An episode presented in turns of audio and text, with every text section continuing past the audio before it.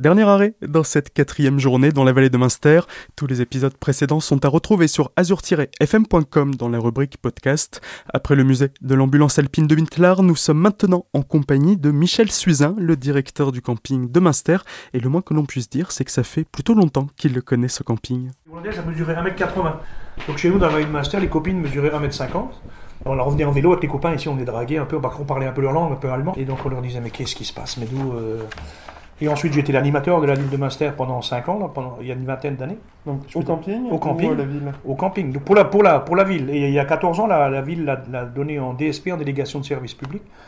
Et euh, donc, ça fait 14 ans que Toapi, Vacances Select, est locataire du camping ici et, et là en DSP pour 25 ans, encore 11 ans.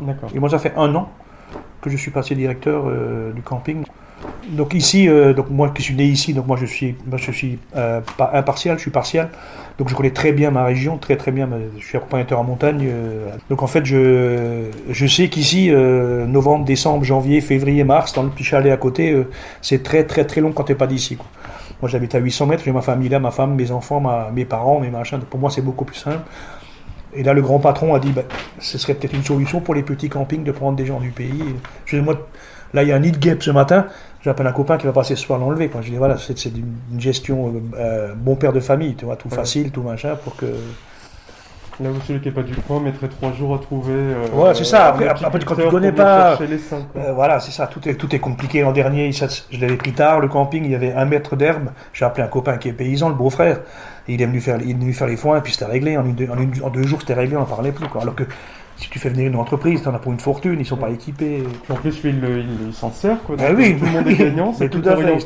Et cette année, il a fait la partie haute, et là, j'ai fait, il y avait un, en place, il y avait des, places du fond qui étaient libres, il y a un copain qui a des moutons, il m'a mis 15 moutons là-haut, en plus, c'est sympa pour les gens, voilà. En fait, tout est, tout est beaucoup, beaucoup plus simple. C'était à quel nom, madame? Matrion. Michel. Michel, oui. Ah, quel beau prénom. c'est beau. C'était une journée très importante dans la vallée de Munster le 29 septembre, ah bon puisque c'est là où les troupeaux descendaient. En Middelstad qui se fait à la Saint-Michel, le bétail redescend dans la vallée. si, c'est sérieux, c'était une grosse fête euh, pour les paysans avant, la guerre de 14. Parce qu'il y avait plein de petits paysans qui donnaient leurs vaches aux grands paysans et ils ramenaient leurs bêtes. Enfin, ils volent pas, hein Non. Michel. Jusqu'en 63, tout le monde s'appelait Michel. Depuis, plus beaucoup. Six nuits, c'est ça? Pour moi, c'est une fierté de diriger le camping de ma ville. Je veux dire, quand j'étais au, siège en formation en janvier avec le grand patron, je lui ai dit, je dirige le camping de ma ville. Donc, je, suis sûrement le seul euh, directeur camping Toapi Vacances Select qui est né à l'endroit où il gère le camping. C'est le camping, le, petit camping euh, familial bien placé, vraiment euh, entre vignobles et montagnes. Donc les gens ont ici un accès à quelques mètres à la piste cyclable, Colmar, piste cyclable jusqu'à Colmar, piste cyclable jusqu'à Mitla. Donc ça fait euh, beaucoup de kilomètres. Et donc bien, bien fléché, bien balisé, ça c'est une très bonne chose. On a la rivière avec la fraîcheur juste à côté. On a donc, comme on est à 400 mètres d'altitude, il y a toujours un petit vent. Donc on n'a pas les, chaleurs torrides de Colmar. Alors que euh, ici, c'est agréable la nuit, donc il y a toujours très souvent une grande une différence de température entre la nuit et le jour. Et les gens apprécient ici euh, cette météo clémente la nuit qui rafraîchit un peu. Mes campeurs très souvent, maintenant grâce à Internet, ils ont un, programme déjà bien défini. Moi, quand je passe le camping à 11h du matin, il n'y a plus personne, ils sont déjà partis. Donc ils partent entre 9h et 10h, ils partent pour la journée, ils vont visiter. Ils ont un programme vraiment défini pour leur séjour ici qui dure à peu près une semaine. On oublie très souvent que Munster est au centre de la, de la vallée justement et moi je suis accompagnateur en montagne et je suis né ici donc je connais un peu chaque caillou et donc au départ d'ici on peut partir euh, très très loin et pendant très longtemps.